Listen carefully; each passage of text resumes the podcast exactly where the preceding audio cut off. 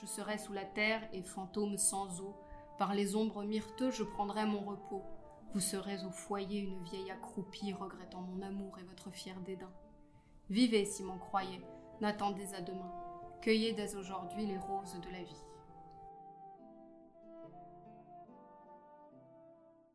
Vous venez d'entendre un passage du poème Quand vous serez bien vieille de Ronsard, lu par Louise de Honte, professeure et doctorante à l'Université de Picardie Jules Verne. Nous l'avons rencontrée afin de parler de sa thèse Le poète, la rose et le sablier, menée sous la direction d'Anne Duprat. De ses recherches à son accompagnement, Louise de Honte nous parle de son expérience de doctorante. Voici un extrait de notre entretien avec elle.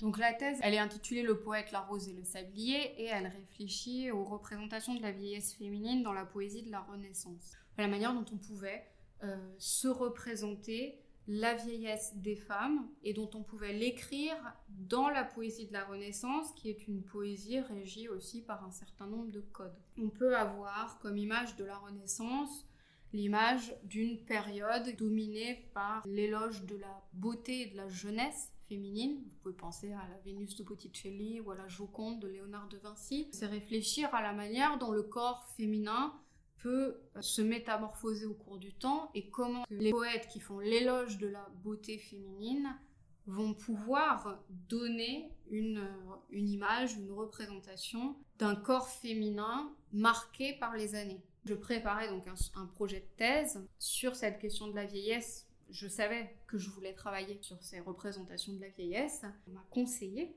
d'aller rencontrer Anne Duprat. Je lui ai présenté le sujet de thèse, elle a dit d'accord pour m'encadrer, et puis voilà, ça s'est fait très vite. J'ai fait mes études à Paris, et après mon master de littérature comparée que j'ai fait à la Sorbonne, et moment-là en train de préparer l'agrégation. Donc après l'agrégation, je suis arrivée ici à Amiens pour pouvoir travailler avec Anne Duprat. Donc comment est-ce qu'on travaille? Au départ, on lit beaucoup, on lit le plus possible, à la fois les textes de l'époque. On a toujours certaines idées préconçues qui nous aident, qui nous guident un petit peu au début. Par exemple, j'ai travaillé à un moment grâce à un colloque sur la représentation de la mollesse ou bien sur euh, les contreblasons féminins. Donc c'est des sujets qui finalement sont connexes avec la représentation du corps de la vieille femme on apprend à travailler tout en faisant sa thèse. Enfin, c'est-à-dire qu'on apprend à faire de la recherche en la faisant. On ne peut pas apprendre en théorie à faire de la recherche de la même manière qu'on apprend à faire une dissertation qu'en faisant des dissertations. Finalement, quel conseil donneriez-vous à quelqu'un qui voudrait se lancer dans un doctorat? Si j'ai un conseil à donner, c'est de croire à son sujet, de fouiller cette question, même si on est le seul à travailler là-dessus, et à ne pas écouter ou à ne pas essayer plutôt de se conformer à un certain modèle ou à des conseils euh, préparer qu'on va donner mais dont vous allez découvrir qu'ils ne vous conviennent pas. La thèse, c'est aussi le moment de tester des choses.